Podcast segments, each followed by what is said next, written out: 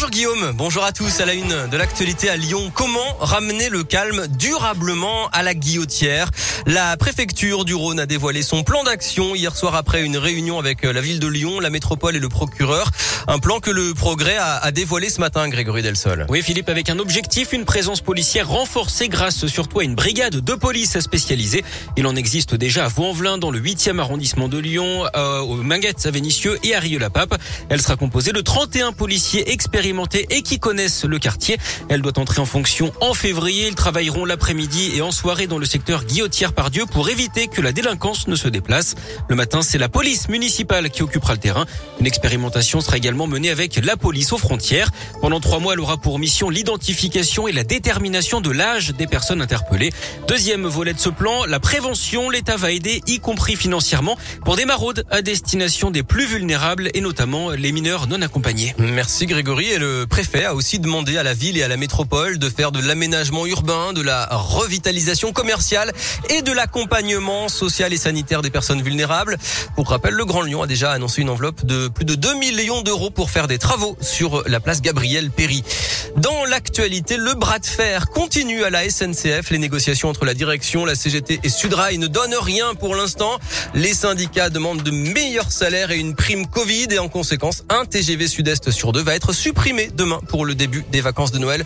La SNCF annonce un dédommagement exceptionnel pour les 50 000 voyageurs concernés.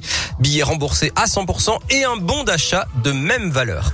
Des poules vivantes utilisées comme punching ball ou comme ballon de foot. Une nouvelle vidéo montrant des pratiques choquantes. L'association lyonnaise L214 met en cause cette fois un élevage intensif des Deux-Sèvres. Le sacrifice d'une mère de famille à Grigny et près de Lyon. Une jeune femme a été percutée mardi soir par une voiture alors qu'elle s'apprêtait à traverser sur un passage piéton. En voyant une voiture arriver, elle a juste eu le temps de pousser son enfant de 7 ans. Il est sain et sauf. La jeune femme, elle, est grièvement blessée. Selon le progrès, le conducteur a pris la fuite avant finalement de se rendre. Il roulait sous l'emprise de la drogue.